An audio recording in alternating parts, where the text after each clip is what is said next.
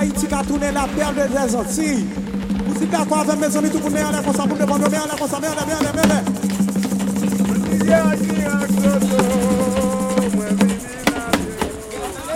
República Dominicana!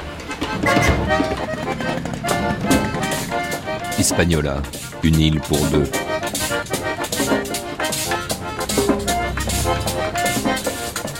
Une grande traversée proposée par France Culture.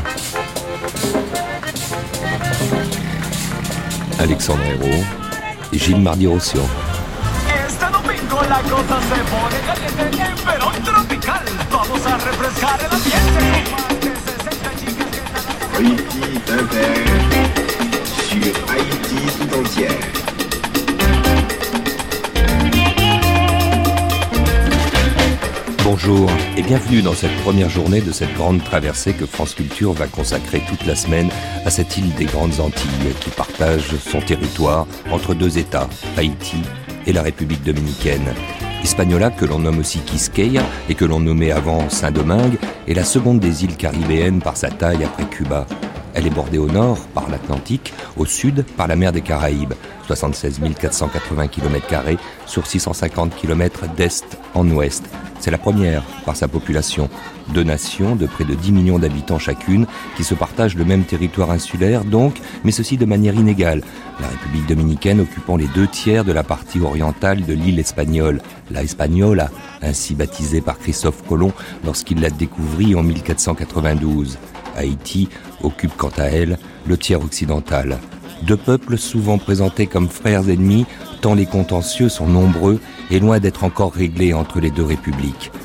Deux pays dont il va être question de comprendre certaines des spécificités pendant ce voyage de cinq jours, en cinq étapes, cinq thématiques. Ainsi, vendredi, quitterons-nous l'île en compagnie du contingent de l'armée américaine intervenu massivement au lendemain du séisme du 12 janvier dernier?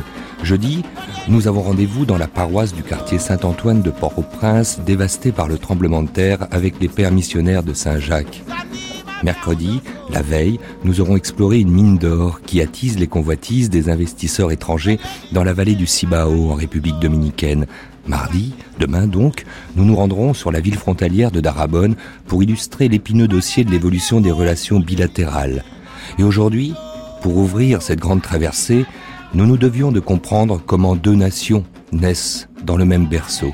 Et pour cela, nous nous entretiendrons de midi à midi 30 avec l'écrivain Jean-Claude Fignolet, dont nous aurons visité toutes leurs précédentes, de 11h à midi, pendant l'heure du documentaire, le petit village des abricots, qu'il administre avec talent.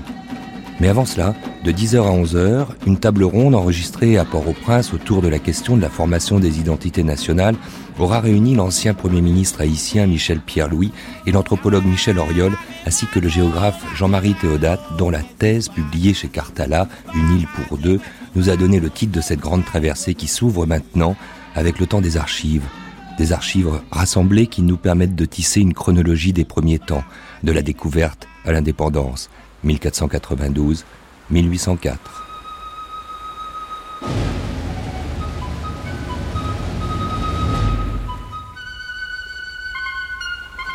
Ici France Culture, ici la Comédie Française. Nous vous invitons à écouter Christophe Colomb de Jean Métellus. Réalisation Georges Gravier. Sur la terre ferme en Haïti. Nous avons traversé l'océan. Nous avons résolu une des dernières énigmes de la science. Et nous avons rencontré des milliers de sauvages qui seront bientôt christianisés. Bilan tout spirituel. Mais qui précèdent d'autres bilans, sans aucun doute. Qu'en pensez-vous? L'agrément des lieux, les vallées luxuriantes disent la douceur des saisons ici. Convenez que nous sommes dans un pays de rêve. Effectivement, dans un très beau pays. Le paysage, les arbres, les montagnes font penser à ceux d'Espagne. Les habitants de cette île sont les plus beaux que nous ayons rencontrés jusqu'ici. La terre aussi ressemble énormément à la Castille, euh, à la campagne de Cordoue. Ce pays s'appellera Hispaniola à cause de cette ressemblance frappante. En tout cas, c'est le nom que je souhaiterais qu'il porte. C'est ici que commence l'aventure. Maintenant, je peux tout perdre. La place que j'ai gagnée est désormais inaccessible. Je suis le poète de la découverte. J'en ai fait une légende, une chanson de geste, une œuvre inspirée. Dans cette fin de siècle languissante, le monde avait besoin d'un rêve. Je l'ai conçu et réalisé. Depuis mon enfance, tout m'émeut, lumière, couleurs, plantes et animaux, forêts, terre vierge, tout résonne en moi. Je transmets à l'humanité ces échos qui m'ont bercé en découvrant, pour le plus grand bien de tous, un nouveau monde. Ici commence une nouvelle histoire. Nous venons d'atterrir à l'aéroport François Desvaliers en Haïti. Il est 11h10 minutes en heure locale. La température au sol est de 29 degrés centigrades. Et à vous qui nous quittez, nous souhaitons un bon séjour à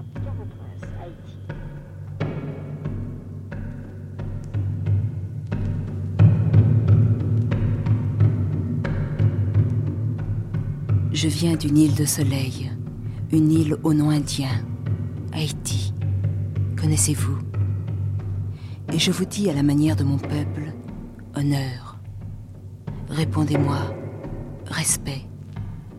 Et laissez-moi m'asseoir auprès de vous. Actuellement, il faut bien reconnaître que Haïti est différente. Si nous nous plaçons du point de vue historique, cela devient une évidence. Albert Mangonèse, architecte. Assez curieusement, il y a des points sans doute sur la planète qui semblent avoir une vocation à l'événement. Et je ne sais pas trop à quoi ça tient, mais il faut bien constater que ce petit morceau de terre dans le monde a vu beaucoup de grandes premières. Voilà donc d'abord le hasard qui fait arriver Christophe Colomb à prendre pied sur cette île après d'abord avoir touché quand même la plus grande des Antilles, après avoir vu Cuba. Et il demeurera sans doute une possibilité d'une étude particulière de savoir pourquoi, après tout, a-t-il touché Cuba et n'a pas eu ce coup de foudre pour Cuba. il est vrai qu'il a rencontré des aborigènes un peu combatifs et qui n'étaient pas très sûrs de lui à ce moment-là. Mais il s'est mis à toucher cette terre d'Haïti en passant dans la nuit du 5 décembre entre la Tortue et la Grande Terre. Ils ont louvoyé, d'après le livre de bord, entre les deux. Et au matin du 6 décembre, son bateau avait mouillé à la baie du Mol Saint-Nicolas. Alors vous vous rendez compte, quand on retourne au jour d'aujourd'hui sur cette baie du Mol Saint-Nicolas, où il n'y a rien, strictement rien, il n'y a plus rien, il n'y a plus grand-chose, c'est là qu'est arrivé un des plus grands événements de l'époque moderne. Car la découverte du Nouveau Monde a été vraiment une découverte du Nouveau Monde. On peut longtemps discuter et prouver que Christophe Colomb a certainement pas été le vrai découvreur de l'Amérique. Ce n'est pas là la question. Mais pour l'histoire de l'Occident et pour l'histoire du monde moderne, ce tournant de la découverte du Nouveau Monde a réellement été un moment unique dans l'histoire de l'humanité. Et l'étonnement, c'est ici une digression, nous sommes en train de découvrir le monde de l'espace, de trouver la Lune, et Mars et tout ça, mais nous ne le faisons sans surprise. Nous savons déjà presque ce que nous allons trouver. Tandis qu'à l'époque où on a découvert le Nouveau Monde, tout a été possible, absolument tout. C'était une, ouverture, une déchirure dans, la fabrique de ce que l'homme savait, et ma foi, ça a été un moment unique de l'histoire de l'humanité, où après, rien n'a été pareil. Et pendant la découverte, tout ce qu'on pouvait raconter était accepté comme plausible. Des, gens avec deux têtes et des corps d'animaux et des queues, avec descriptions certifiées exactes par des gens de, absolument sûrs, des rivières où coulait du chocolat ou n'importe quoi. Enfin, tout était possible et on a accepté tout. Voilà donc cet instant qui a ouvert un nouveau monde et qui, le futur a prouvé vraiment que c'était une ouverture vers quelque chose d'entièrement différent. Ça a presque commencé en Haïti. C'est vrai qu'on a découvert d'abord le San Salvador, puis il a touché Cuba, mais c'est dans cette île d'Haïti, et plus particulièrement sur cette portion du territoire qui est désormais notre nation, que cela a commencé. Radiodiffusion française présente une production de France Danieli, Au-delà des mers.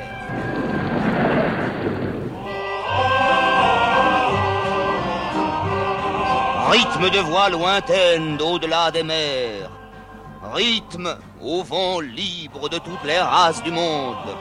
Musiciens, poètes, écrivains, cette émission est la vôtre.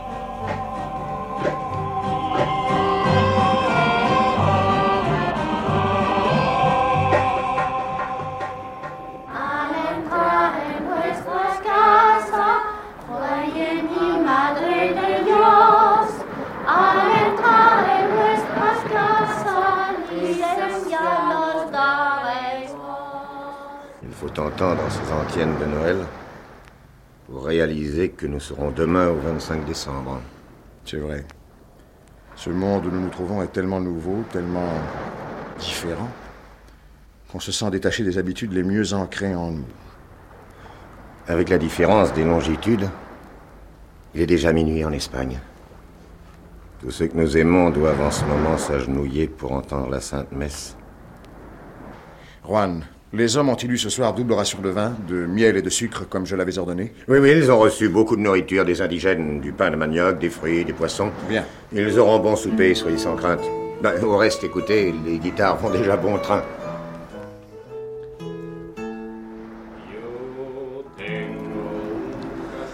Peut-être a-t-on trop bien fêté la Noël à bord de la Santa Maria. Peut-être est-on trop confiant dans la sécurité du mouillage. Toujours est-il qu'on laisse la garde de la barre à un mousse, qui peut-être s'endort. Seigneur Sanchez, Seigneur Ruiz Alerte Alerte À moi, vite, vite Quoi, quoi, qu'y a-t-il? La barre n'obéit plus. Le bateau est drossé sur les récifs. Dios mio On n'est plus dans le courant de marée Il faut redresser la barre On est déjà sur les rochers. Ouais, c'est pas possible, le gouvernail est bloqué. On est assis sur le fond. Mais que faites-vous? Portez à tribord. Mais impossible, seigneur amiral, on est échoué, on ne gouverne plus. Juan, sautez dans le grand canot et essayez de mouiller une ancre sur l'arrière. C'est notre seule chance de salut. Sancho, Fernando, à moi Descendons la barque Vite, vite, pour l'amour de Dieu, dans quelques minutes nous touchons. Mouillez l'ancre, pour l'amour du ciel, nous sommes perdus. Ils ne pourront plus rien faire, on est trop engagés. Mon Dieu, le navire va toucher Abattez le grand mât Abattez le grand mât Allez, il faut nous alléger.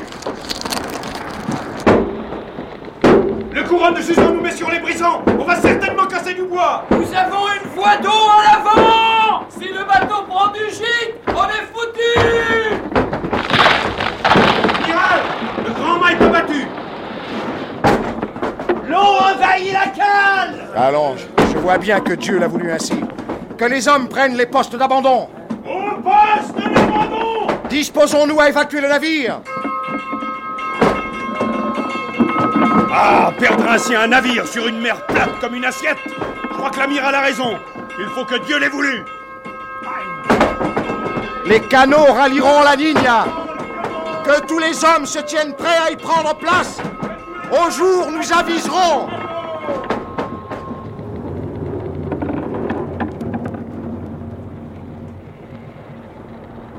Au jour, on doit bien se rendre compte que la Santa Maria, échouée sur un banc de sable, sa coque crevée, sa cale envahie par l'eau, ne pourra être renflouée.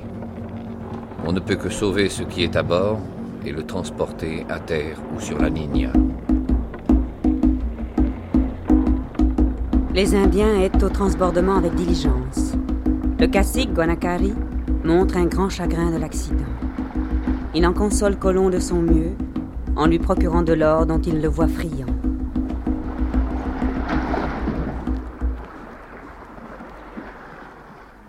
Senores, je vous ai demandé de vous réunir pour vous faire part des décisions que j'ai prises à la suite du malheureux naufrage de notre nef. Nous a placés. Privé de deux de mes navires, je ne puis plus faire face au péril d'une expédition sur les côtes inconnues. Il me faut donc songer à regagner l'Espagne avec la seule Nina. Mais je ne puis prendre à son bord, outre son propre équipage, la totalité de celui de la Santa Maria. Sans doute y avait-il un dessein caché de la Sainte Providence dans ce naufrage de la Santa Maria en cet endroit précis. J'en suis venu à le croire. Le roi Guanacari nous a fait le meilleur accueil. S'est efforcé de nous procurer de l'or. A mis tous les hommes et toutes les cases de son village à notre disposition. Vous avez été témoin du chagrin qu'il a témoigné de notre malheur. Est-ce que cela ne sont pas autant de signes envoyés par Dieu de ce que nous devons fonder ici, à Guanacari, une colonie? Vous voudriez laisser en ce lieu une partie de nos hommes? Oui, Seigneur Védor, c'est là mon idée. Quelle meilleure place que celle-ci pour y construire une tour et un fortin? Le lieu est propice. Il s'avère que l'île peut fournir beaucoup d'or et sans doute en recel. Les indigènes nous sont entièrement dévoués. Toutes les conditions sont réunies pour faire un établissement qui affirmerait la prise de possession de l'île par l'Espagne. Qu'en pensez-vous, Senor Repostero? L'idée en est bonne, Seigneur Amiral. Mais est-ce que ce ne serait pas une dure épreuve pour les hommes qui demeureraient ici et verraient partir leurs compagnons? Allons donc. Il ne s'agit que de quelques mois.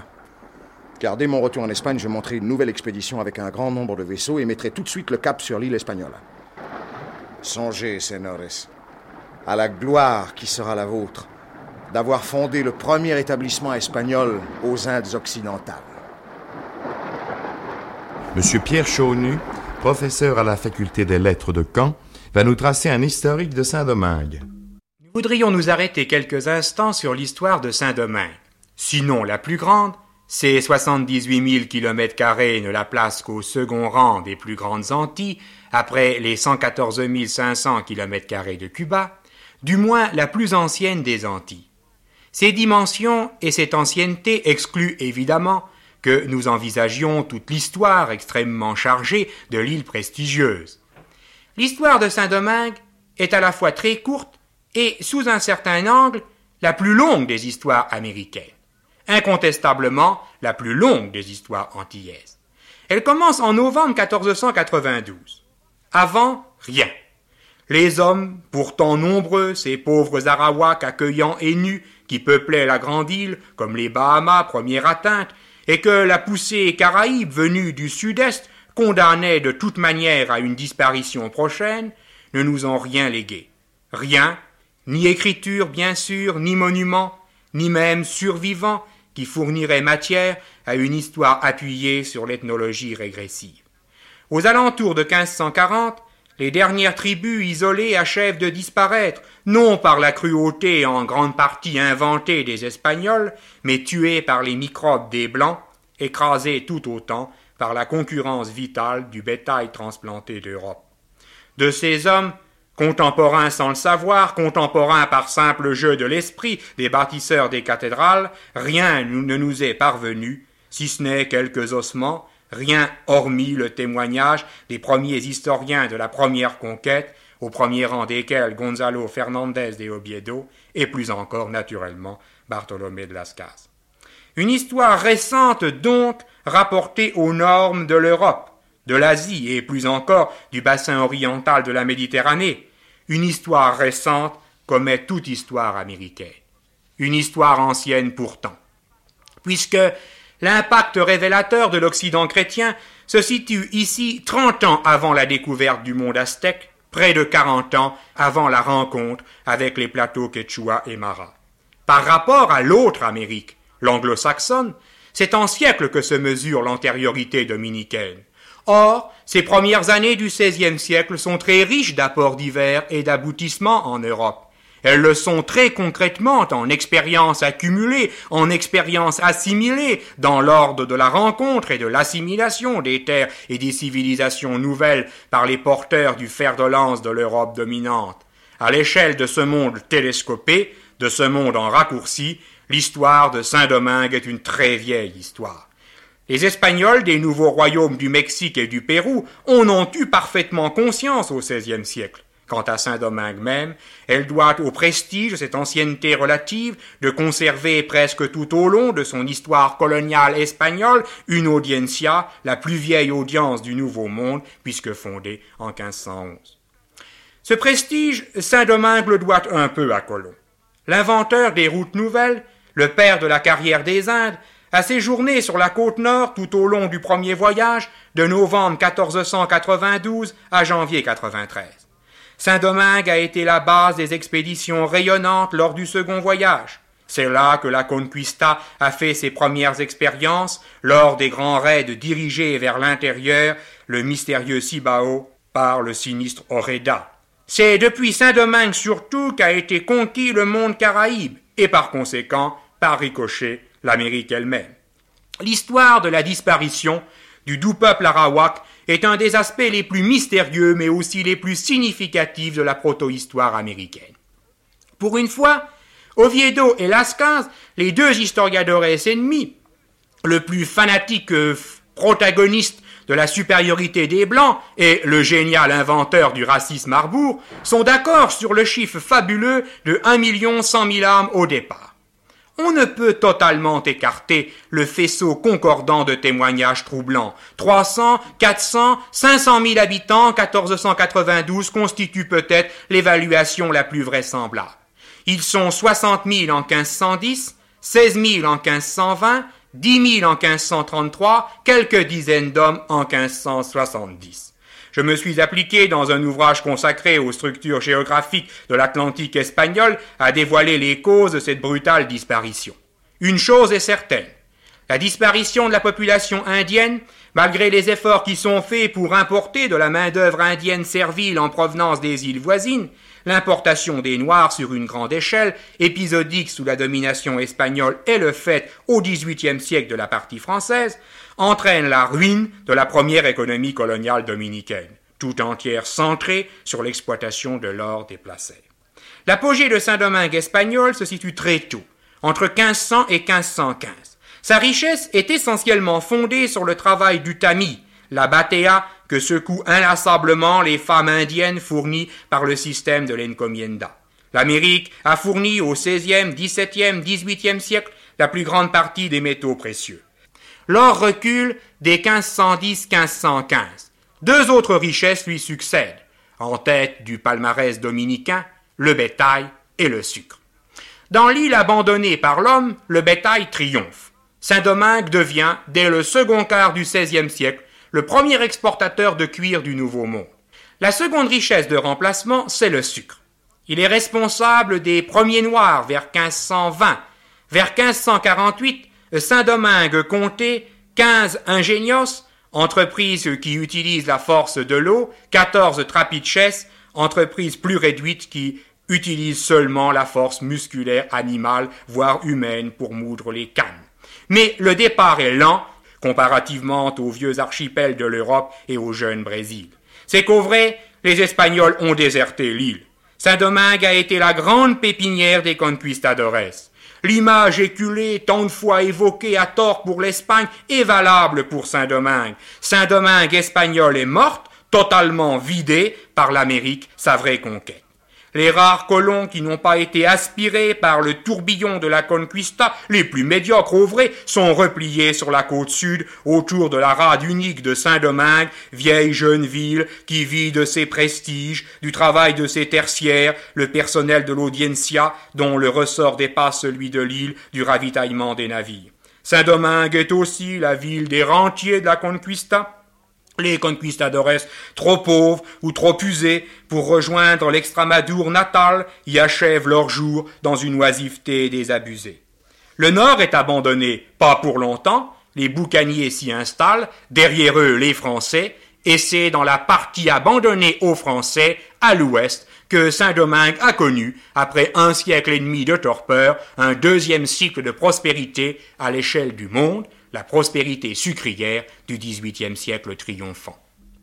Nous venons d'entendre M. Pierre Chaunu, professeur à la faculté des lettres de Caen, qui nous traçait un historique de Saint-Domingue.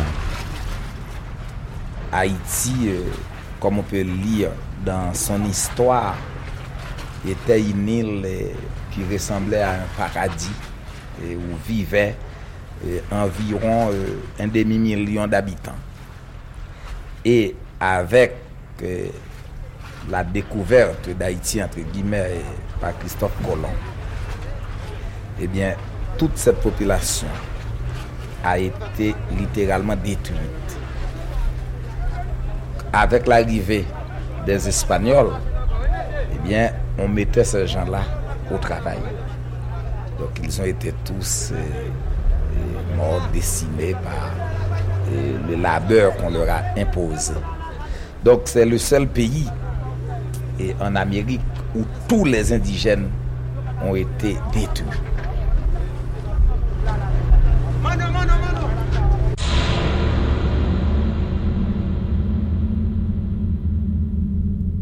Imaginez qu'un bateau qui doit laisser l'Afrique pour arriver au Cap Haïtien doit passer eh, sur les eaux environ trois mois. Et dans quelles conditions et on, mettait alors ces, nègres dans des bateaux, dans des conditions qui n'étaient pas confortables du tout. Le bateau arrive au Cap Haïtien avec des nègres fatigués, des nègres malades. Et il y avait des nègres aussi qui étaient bien portants, des gaillards, et qui étaient achetés dans l'immédiat par des colons, par des planteurs. Des esclaves qui étaient alors déprimés étaient achetés à bas prix par d'autres planteurs et puis qui devaient alors soigner ces, ces- ces nègres pour les revendre quelques mois après. Les planteurs pouvaient se présenter à bord du bateau et voir les nègres qui sont alors bien portants et qui pouvaient sortir du bateau pour aller directement dans les champs pour des mesures de sécurité pour le capitaine. Mais il y avait d'autres euh, euh, stratégies, c'est qu'il y avait aussi des routiers des coutiers à Saint-Domingue même, qui étaient parfois des nègres. Ou bien un planteur se faisait accompagner de nègres qui connaissaient alors les manies et les manies des- des autres nègres pour aller, pour descendre jusque dans la cale, constater des nègres qui ne pouvaient pas monter eux-mêmes et voir.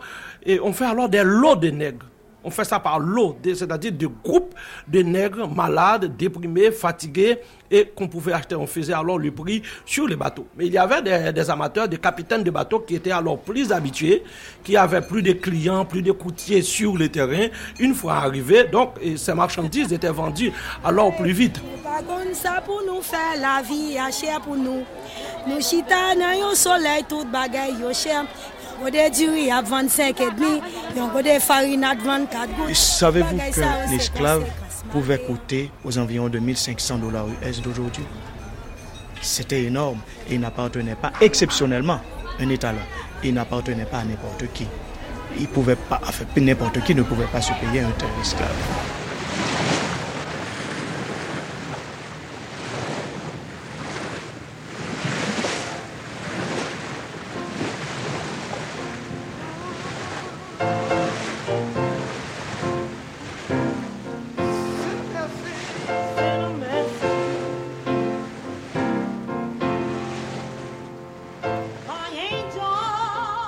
Janvier 1788. Il n'y a rien de plus beau que ces îles des Antilles. Au milieu d'une mer indigo jaillit une exubérante corbeille de fleurs. Des vagues tièdes rongent la côte et viennent frôler les maisons craquelées de soleil. C'est dans ce paradis que la France a envoyé naguère ce qu'elle avait de pire. Anciens corsaires, officiers criblés de dettes, prêtres dévergondés, nobles tarés, filles publiques. C'est ici que les aventuriers de l'ancien monde s'étaient donné rendez-vous. Ils ont d'abord massacré tous les indigènes, puis ils se sont aperçus que le climat leur interdisait de travailler eux-mêmes. Alors, ils ont fait venir d'Afrique des esclaves.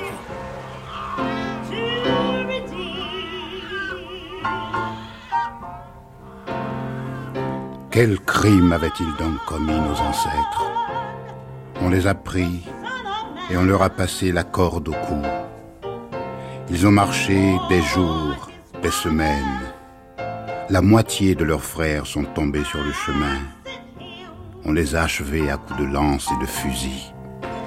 Journal de bord. Cargaison 283 têtes. Perte pendant la traversée 52. On refusait de boire et de manger 7. Mort par manque de volonté de vivre 13. Ils meurent par trop d'imagination, la mortalité surtout due à ce qu'ils pensent trop à leur situation. En quatre siècles, le monde chrétien a capturé, acheté, revendu 50 millions d'êtres humains. C'est le plus grand crime commis contre l'humanité. Le pire, c'est que ce commerce, qui a débuté sous la Renaissance, s'est poursuivi en même temps que la science, la culture et la religion. Enfin la terre. Est-ce l'Afrique? Hélas, nous sommes dans des îles maudites. La Barbade, la Jamaïque, la Martinique, Saint-Domingue. De quoi se plaignent-ils? Ils sont ici comme chez eux. On nous a dopés. On a appliqué du baume sur nos corps labourés par le fouet. Et on nous a amenés au marché.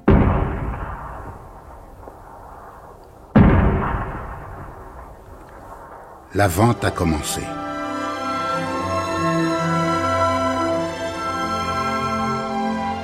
On les marque comme des bœufs. Le fer rouge grésille dans la chair. Pourtant, le Code noir de Colbert oblige les maîtres à traiter les esclaves non plus comme des choses, mais comme des hommes. Pour la moindre faute, on est puni de 40 coups de fouet. On est au champ du lever du soleil à 11 heures du soir.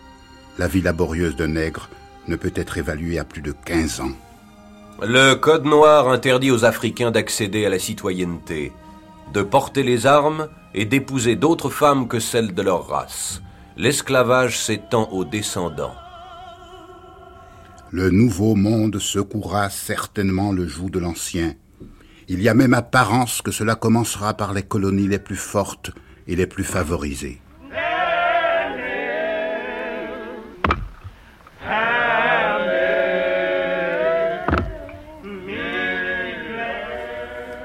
Le Cap français en Haïti est le port le plus riche de la mer des Antilles. Nous y faisons fortune rapidement, nous y vivons bien mieux qu'en France.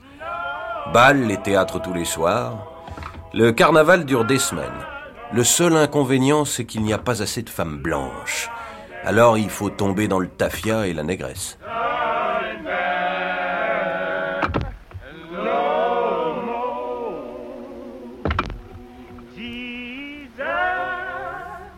L'air est lourd de menaces. Il suffirait d'un rien pour déclencher le cataclysme. Les colons sont sur un baril de poudre et ils allument la mèche eux-mêmes. À Paris, l'abbé Rénal a déclaré Il ne manque aux nègres qu'un chef assez courageux pour les conduire à la vengeance et au carnage. Et les planteurs ne s'en aperçoivent même pas. S'il le faut, je serai ce chef. Mon oncle, un vieux noir affranchi, me l'a prédit. C'est lui qui m'a appris à lire et à écrire. Il m'a raconté l'Afrique, le pays de nos ancêtres.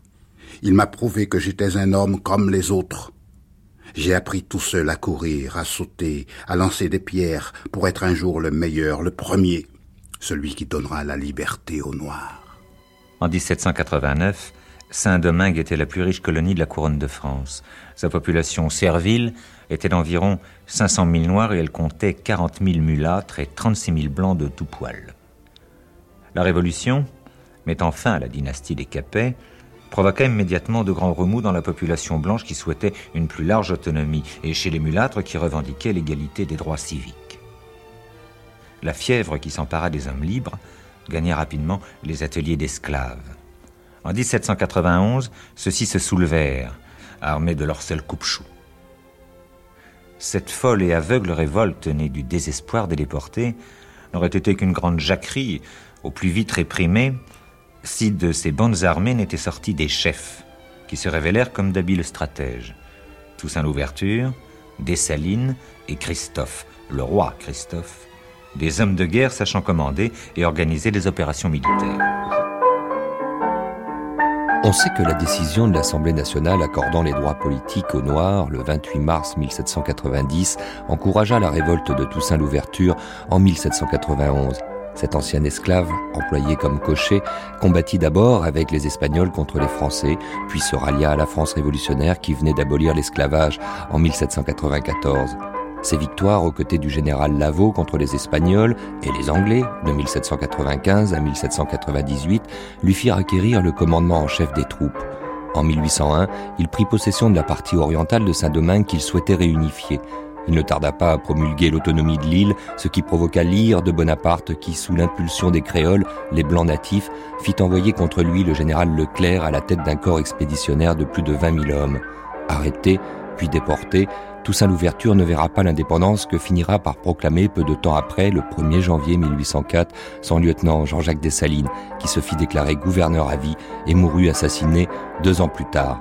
Mais revenons sur cet épisode fondamental que fut cette séance de la Convention où fut votée l'abolition de l'esclavage en 1794, le 16 pluviose en deux, avec l'écoute de cette archive datée du 22 février 1948. Vous allez entendre la première abolition de l'esclavage. Séance de la Convention nationale du 16 pluviose en deux. Adaptation radiophonique de Félix-Henri Michel. Écoutez M. Gaston Monerville, président du Conseil de la République, vice-président de la Société des Amis de l'abbé Grégoire.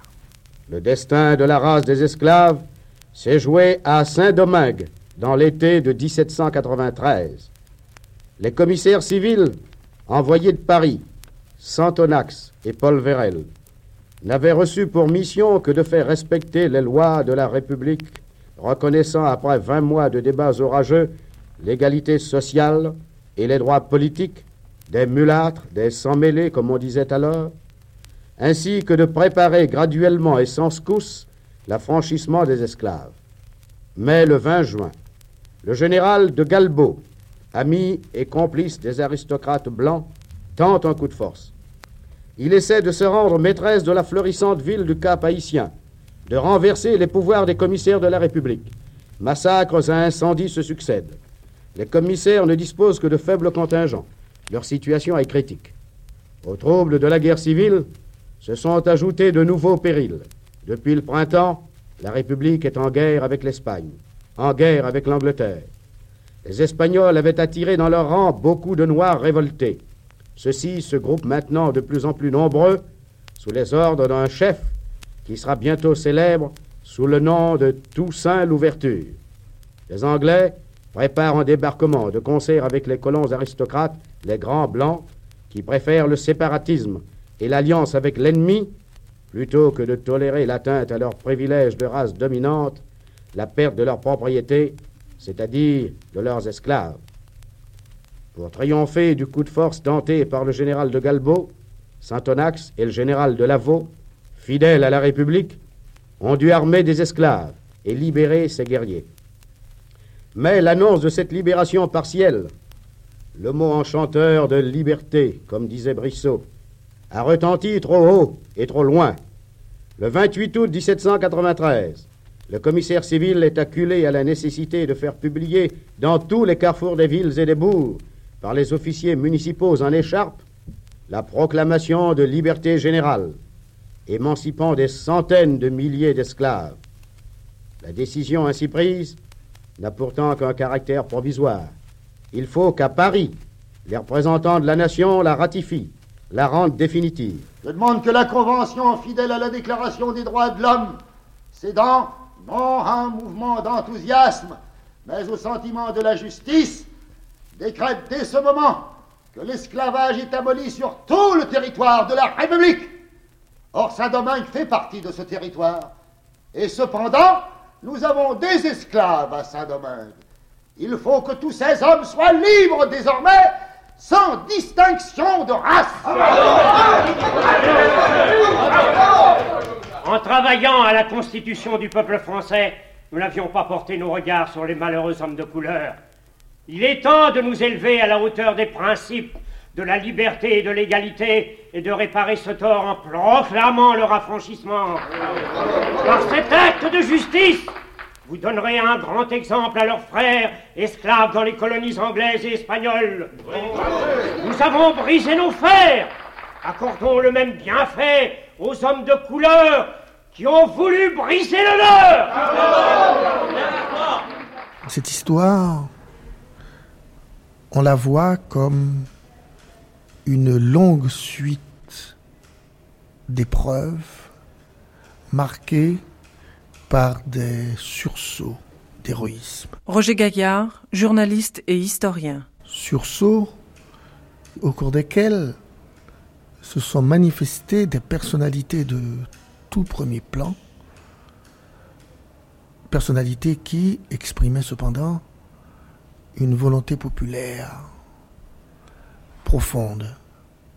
Et dans l'histoire telle que nous la connaissons, on s'est affleuré parfois la présence de ce peuple qui est derrière nous. L'histoire héroïque du peuple haïtien. Il y a d'abord des noms qui viennent à la mémoire. Le nom de Toussaint, le nom de Dessalines, de Christophe, de Pétion. L'héroïsme haïtien. Il y a Toussaint qui s'est intéressé à la politique active et qu'elle est devenue ouvertement le leader des esclaves qui voulaient leur libération. Et pour la première fois, comme dit Césaire, la négritude se mettant debout en Haïti, c'est Toussaint s'adressant à Bonaparte d'égal à égal. On peut sourire aujourd'hui de cette espèce de vanité. Mais il faut bien comprendre qu'à l'époque, le modèle des hommes politiques, c'était Bonaparte. Et Toussaint écrivait fièrement au premier des Blancs, le premier des Noirs. Il paraît qu'à Paris, le gouvernement est assuré par un certain Bonaparte. Je vais lui écrire au nom du plus grand des Noirs à l'intention du plus grand des Blancs. Peut-être suffira-t-il que cette manière de procéder ramène la paix et surtout l'indépendance de Saint-Domingue.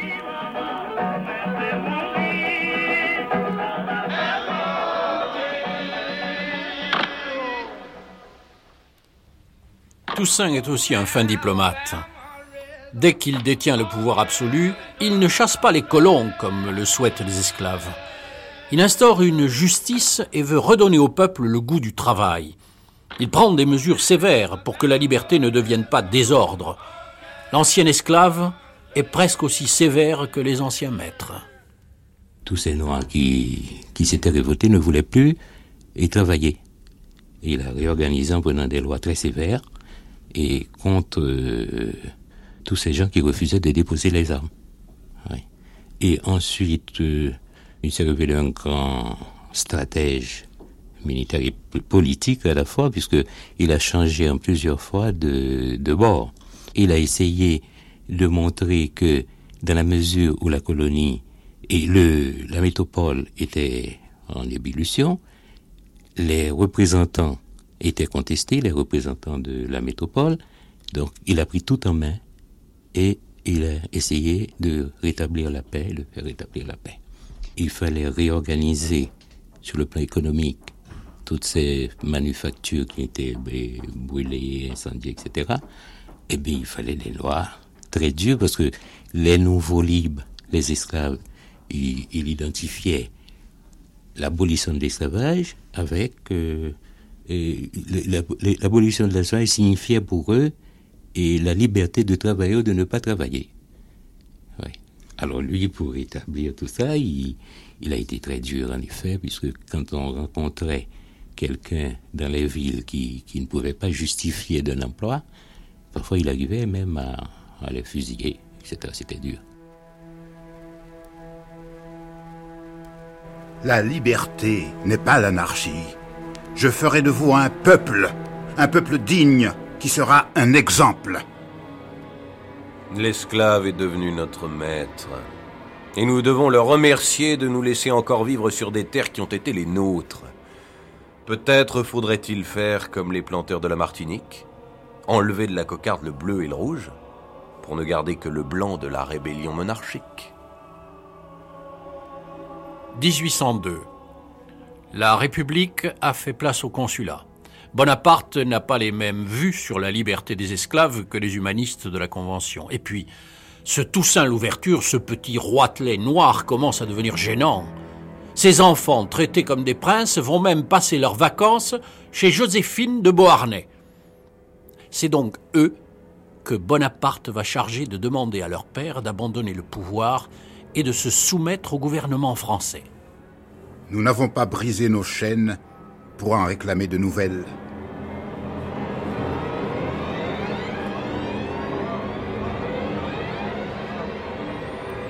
Le futur Napoléon n'accepte pas qu'un esclave lui résiste.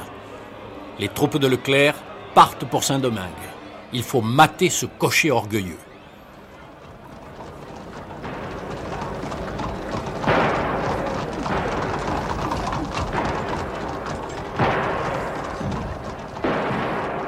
Et de nouveau, l'île redevient l'île martyre.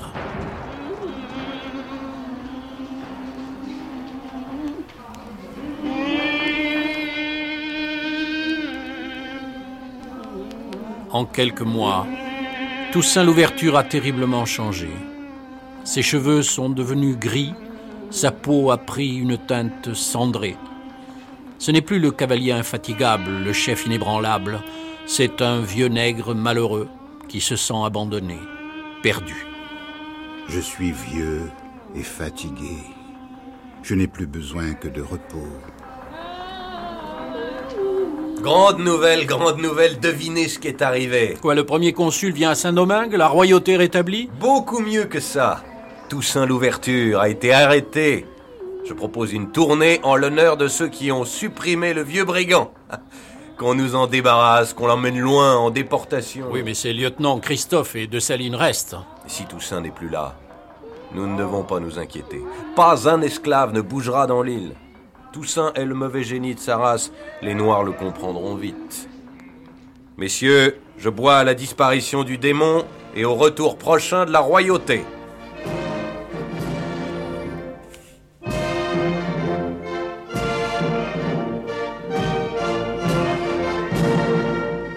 Après le triomphe de la Révolution, la préoccupation principale du nouvel État a été une préoccupation militaire. Survivre et se protéger de, du retour qui avait eu lieu après tout. Toussaint Louverture était en route pour une expérience unique, nouvelle, encore une grande première, le premier homme à avoir proposé le Commonwealth, qui n'a pas été compris de personne. Il était donc 100 ans en avance, sans doute. Et Bonaparte a brisé cette possibilité en envoyé une expédition coloniale dure, la plus grande jamais faite par la France, et qui s'est soldée donc par l'échec que nous connaissons et la naissance de l'État d'Haïti.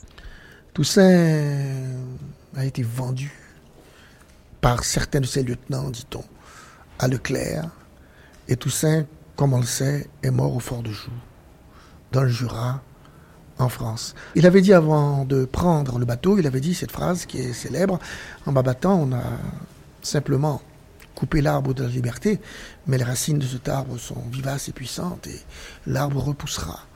Et c'est Dessalines, c'est Christophe, c'est Pétion, qui sur cette souche du palmiste, du, du palmier royal, qui est l'emblème d'Haïti, ont poussé et qui ont emporté l'indépendance d'Haïti. Dessalines, c'est un nom qui inspire une certaine terreur ailleurs. Oui, Dessalines était un homme de guerre implacable. Mais pour nous, Dessalines est d'abord l'homme qui a su rassembler autour de lui pour un programme précis les masses haïtiennes. Il a dit, je suis l'homme qui veut l'indépendance. Toussaint Louverture ne l'avait pas dit, lui. Citoyens indigènes, hommes, femmes, filles et enfants, portez vos regards sur toutes les parties de cette île, vous, vos maris, vos frères, vos sœurs, que dis-je Cherchez-y vos enfants, vos enfants à la mamelle, que sont-ils devenus? Je frémis de le dire, la proie de ces vautours. Au lieu de ces victimes incessantes, votre œil consterné n'aperçoit que leurs assassins, que les tigres dégoûtant encore de leur sang et dont l'affreuse présence vous reproche votre insensibilité et votre coupable lenteur. Allez venger, qu'attendez-vous? Pour apaiser leurs dieux, songez que vous avez voulu que vos restes reposassent auprès de ceux de vos pères, quand vous avez chassé la tyrannie. Descendrez-vous dans leur tombe sans les avoir vengés? Donnez l'exemple, terriblement juste, de la vengeance que doit exercer un homme fier d'avoir recouvert la liberté et jaloux de la maintenir. Effrayons tous ceux qui oseraient tenter de nous la ravir encore. Esclaves. Laissons aux Français d'être épithètes qualificatives. Ils ont vaincu pour cesser d'être libres. Marchons sur d'autres traces. Paix. Paix à nos voisins indigènes d'Haïti, généraux, et vous, chefs réunis près de moi, voici. Le jour est arrivé. S'il pouvait exister parmi nous un cœur tiède, qu'il s'éloigne et tremble de prononcer le serment qui doit nous réunir. L'indépendance ou la mort. Thomas Sarlan, ce texte, c'est un texte qui vous est très cher, je crois. Oui. Pourquoi Il est blessant. Et il est en même temps la plus merveilleuse manifestation du premier personnage de la libération d'Haïti, qui était véritablement un esclave. Il ne faut pas oublier que Toussaint Louverture, le premier parmi les Noirs, comme il s'appelait dans une lettre à Napoléon, était lui-même un propriétaire d'esclaves, un noir libre qui avait des esclaves. Son successeur, après sa mort au fort de Joux, est un cocher, trapu, de 1m57 en hauteur, un nain, aux cheveux roux, qui prend le commandement de l'armée, réussit dans un effort extraordinaire, en un an et demi, à battre toute l'armée française, euh, autant par les armes que par la fièvre jaune, qui n'est pas exactement la sienne, de sorte à ce que 30 000 soldats, que Napoléon avait fait venir même d'Égypte, 30 000 soldats périssent. Tous les collants sont massacrés par lui. Il ne reste que deux évêques, un vétérinaire et un pharmacien, parce qu'on ne pourrait en avoir besoin. Vous n'avez pas dit son nom encore. Jean-Jacques Dessalines. Et ce Jean-Jacques Jacques Ier. Premier empereur d'Haïti. Il est couronné empereur le 1er janvier 1804, jour de cette déclaration. Hispaniola, une île pour deux, première journée, une chronologie des premiers temps, de la découverte à l'indépendance, 1492-1804, fin. Un documentaire construit autour des archives radiophoniques conservées par l'INA, l'Institut national de l'audiovisuel, documentaliste Cécile Rogue, mixage Emmanuel Couturier, une réalisation de Gilles Mardi-Rossian, un documentaire proposé par Alexandre Hérault.